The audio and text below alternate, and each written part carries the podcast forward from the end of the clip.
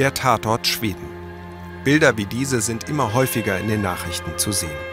Eingeschossene Fensterscheiben, brennende Autos, ein wütender Mob. Und eine Exekution am helllichten Tage.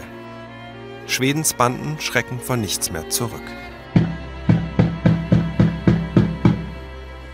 Der Bezirk Rinkeby-Kista nördlich von Stockholm. Lange das Zuhause von Carolina Sinisalo und ihren Kindern. Vor fünf Jahren kommt es direkt vor ihrer Haustür zu einer Schießerei. Zufällig standen ihre zwei Söhne zum Rauchen draußen, erzählt sie, als maskierte Jungs das Feuer eröffnen. Er hat sich in etwa so vor seinen Bruder gestellt, um ihn zu schützen. Dann haben sie geschossen.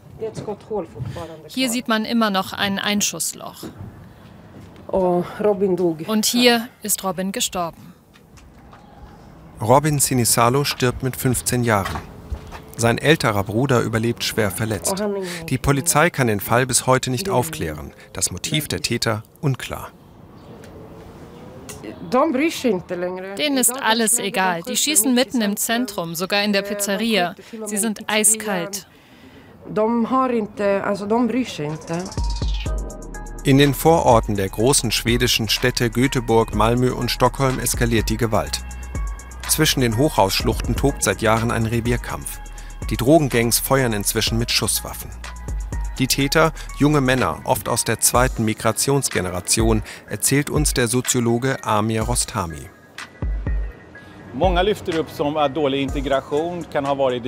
Viele meinen, dass schlechte Integration ein Teil des Problems sei. Ja, da stimme ich zu.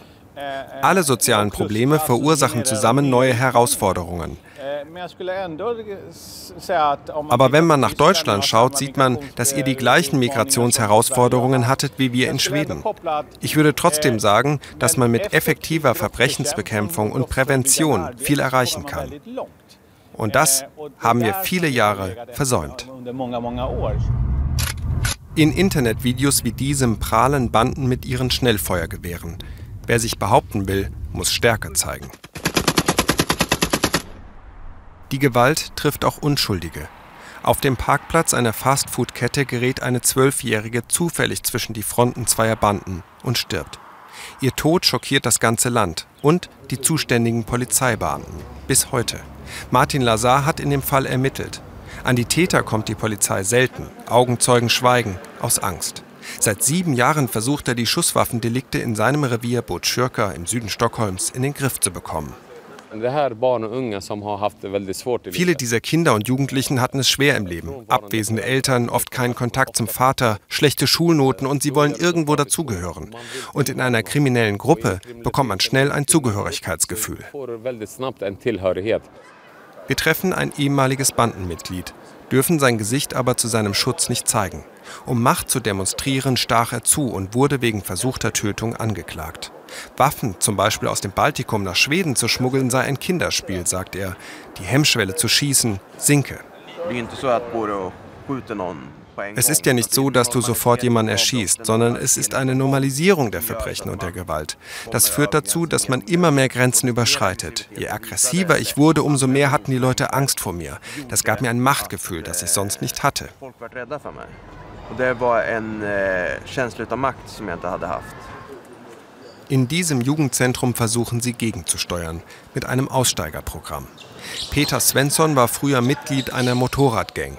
Diebstahl, Erpressung, Waffengewalt, dafür saß er vier Jahre lang ein. Heute beobachtet er, wie sich das Bandenmilieu ändert. Es gibt mehr Gangs, dafür sind sie kleiner und es fällt ihnen leicht, Nachwuchs zu gewinnen. Sie sehen Männer und Frauen mit Geld, Status, Schmuck, fetten Autos. Sie sehen aber nicht die Probleme im Hintergrund. Das sehen sie erst, wenn jemand in ihrem Umfeld ermordet wurde. In keinem anderen europäischen Land ist die Schusswaffengewalt in den vergangenen 20 Jahren so schnell gewachsen wie in Schweden. Das lässt sich die Regierung in einer Studie bescheinigen und gibt sich selbstkritisch, auch bei der Integrationspolitik. Der Staat hatte eine zu schwache Position und hat die ärmsten Wohngebiete sich selbst überlassen. Sie haben die Auswirkungen der schwedischen Flüchtlingspolitik abbekommen. Das war falsch. Wir hätten nicht zulassen dürfen, dass Menschen, die geflohen sind, sich in denselben Vierteln niederlassen. An dieser Stelle werden wir von der Regierung jetzt Änderungen vornehmen. Änderungen, die für Carolina Sinisalo zu spät kommen. Sie glaubt, die Politik habe zu lange unterschätzt, wie tief sich die kriminellen Strukturen bereits verfestigt haben. Ich glaube, dass sie nicht damit gerechnet haben, dass es so weit gehen würde.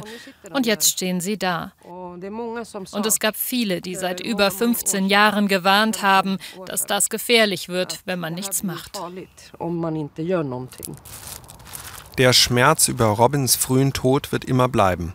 Und auch die Frage, warum er sterben musste. Dennoch hilft es Carolina Sinisalo, seine Geschichte zu erzählen, sagt sie uns noch damit sich endlich etwas ändert in Schweden.